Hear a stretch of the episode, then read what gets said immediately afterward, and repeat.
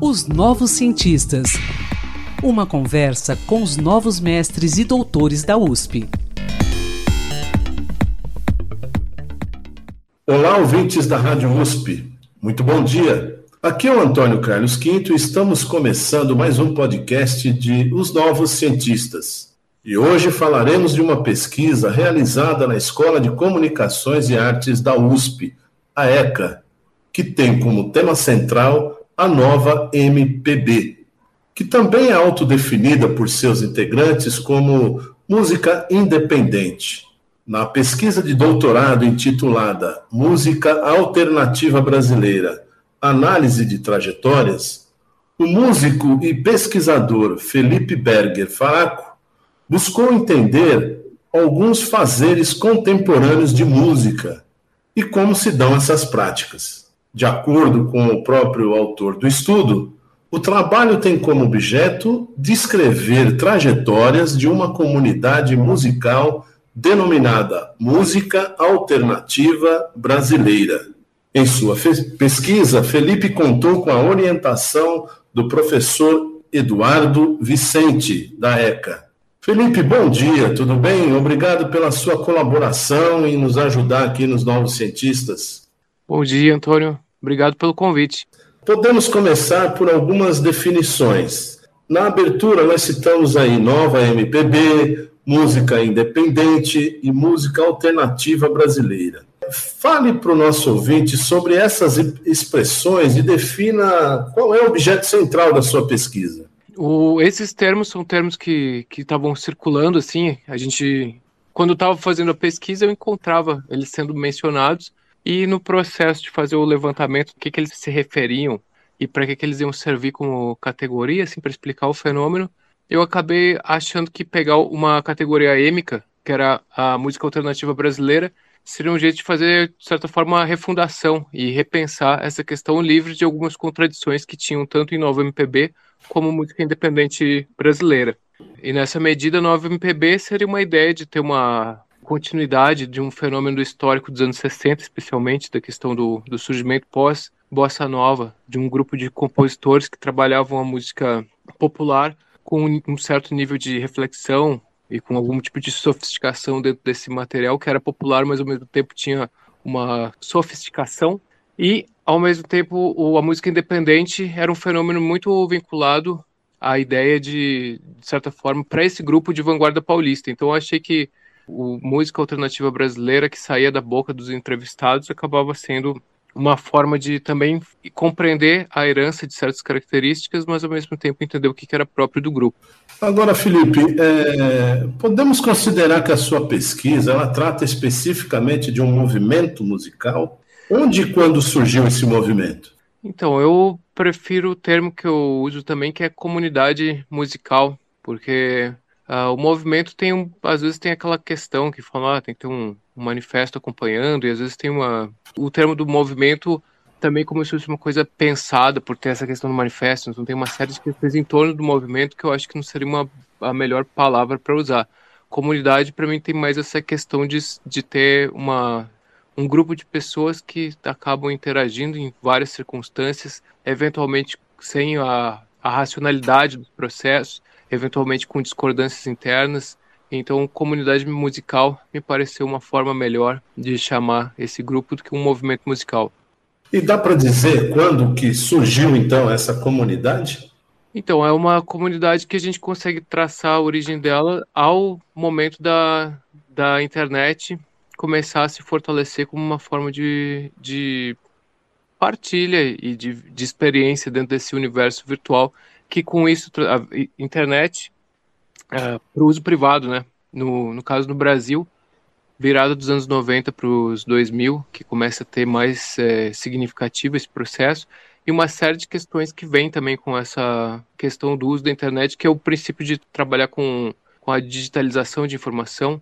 Então, tu consegue, o que se conseguiu nesse processo foi é, substituir serviços que antes eram exclusivos de grandes gravadoras, e isso fez com que cada vez é, indivíduos menores, no sentido de, de menos capital financeiro, menor estrutura, pudessem se colocar em campo de uma forma mais efetiva. Então essa geração é bem o pessoal que surge a partir dessa virada tecnológica, não que as coisas não existissem, mas que se formou um momento propício para esse tipo de, de empreitada, que hoje a gente vê pessoal produzindo rap em casa, trap em casa, música eletrônica dentro de um computador, dentro de um apartamento. Então vamos dizer que de certa forma foi uma primeira geração que se colocou a partir dessas, desse novo momento tecnológico. Quando você diz comunidade musical, e aí eu citei lá música alternativa brasileira, então vamos localizar muito bem aí essa situação toda. Então, é uma comunidade musical que produz uma música alternativa brasileira, é isso? É, uma, a comunidade da música alternativa brasileira. Até a questão da comunidade, Perfeito. ela acaba colocando uma questão sobre o que, as, que várias vezes a gente pega o repertório e toma como se o, o repertório fosse o ponto fundamental de entender um processo musical. Uma das questões que eu estava querendo levar em conta é de como o, o repertório é um subproduto de uma experiência coletiva, que ela não se resume só na produção de música, e sim tem um intercâmbio de várias coisas. Por isso a questão da comunidade, que a gente vai ter vários níveis, por exemplo. E nisso eu pude colocar pessoas que muitas vezes estão, é, vão ser anônimos na produção acadêmica também. Pessoal da chamada graxa, por exemplo, que é a equipe técnica que monta um show, que monta um palco, que faz um show acontecer, que faz um disco ser gravado muitas vezes e não é considerado como se fosse parte integrante da produção desse tipo de repertório. Agora, é, eu quero saber como você realizou sua pesquisa. Você entrevistou pessoas, estudou bibliografias específicas. Conte rapidamente como é que você realizou essa sua pesquisa lá na ETA. Então, eu comecei por um trabalho de levantamento bibliográfico, que já exi existem alguns trabalhos, são sempre poucos, né? O trabalho sobre música popular ainda é uma aventura, um desafio para o pesquisador se debruçar, porque a gente tem uma cultura riquíssima de música popular e muito pouco material sobre isso. Daí, quando a gente fala de música popular contemporânea, então a gente vai ter um desafio maior ainda. Mas então eu comecei levantando trabalhos, por exemplo, Thiago Galeta, que está estudando aí na USP, se eu não me engano, uh, a Vanessa Gatti, que é, que é professora, se eu não me engano, da FEFELET, e ao mesmo tempo algumas coisas importantes que eu encontrei direto na musicologia, musicing, do Christopher Small. Então eu fui fazendo essa uma base de levantamento bibliográfico. O Bourdieu, que foi muito importante, vários livros assim, a bibliografia que eu tive acesso do Bourdieu como um todo, especialmente regras da arte, foi muito importante. Num segundo momento, quando eu consegui construir uma uma base teórica, eu fui para as entrevistas e para fazer as investigações do que estava acontecendo. Ao mesmo tempo, eu juntei com isso a minha vivência de campo, porque de certa forma eu sou uma parte integrante desse grupo, que é, que é uma coisa interessante do, desse processo, que eu fiz um processo de afastamento para tentar avaliar um grupo do qual eu pertenço, de certa forma. E foi nessas esferas que foi feito o levantamento. Correto. Bom, e essa comunidade chamada aí Música Alternativa Brasileira, ela existe atualmente. Né? E eu queria saber quais músicos, artistas são mais expressivos nessa comunidade. Uma coisa que eu já vou falar assim, uma das coisas que eu quis foi tirar o peso do artista como um centralizador da comunidade. Isso foi outra coisa, diminuir hierarquias ou pelo menos mudar o. Sempre me incomodava essa questão de, do foco no artista e, e um segundo plano para o grupo. Mas daí pensando em repertórios a gente tem Marcelo Genesi, Tulipa Ruiz, Criolo, o Ganjamin, que é um produtor, não, não é um artista assim de, de frente, mas é importante para o repertório.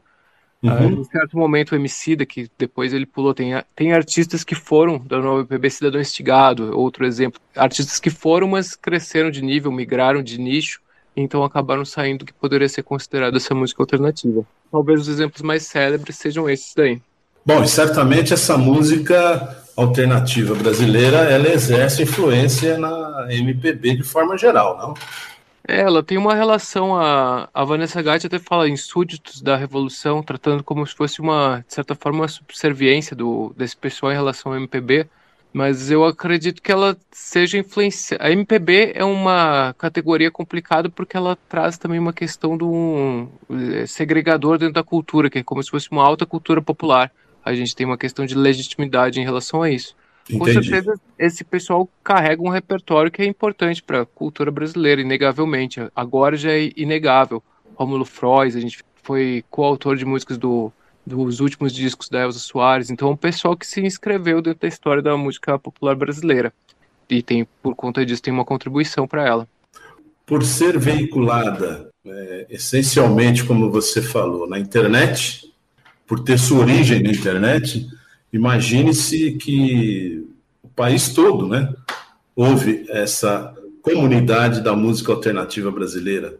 Aí é outra questão interessante da tese, a questão de que a onipresença na internet não pressupõe uma, uma audição coletiva. Daí a gente entra nessas questões mesmo das, de como ser um nicho pequeno, que trabalha ah, com um repertório que é, tem pequenos grupos de interesse, a gente pode dizer que esse fenômeno ele acontece em várias capitais e cidades brasileiras, mas ele é um fenômeno de nicho em todos esses espaços. Então não tem, o, não tem essa continuidade. Por exemplo, a gente tem fenômenos que são muito mais de, eventualmente, de rádio, como o sertanejo, e que acabam atingindo muito mais pessoas. Não que eles não estejam na internet, mas a base de atuação dele é mais tradicional dentro do, da maneira de comunicação e a forma como o público consome.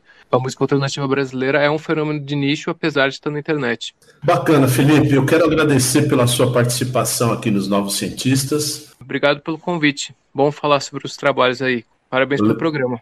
Legal. Pesquisador, se você quiser falar sobre o seu estudo, sua pesquisa, envie-nos um e-mail para ouvinte.usp.br.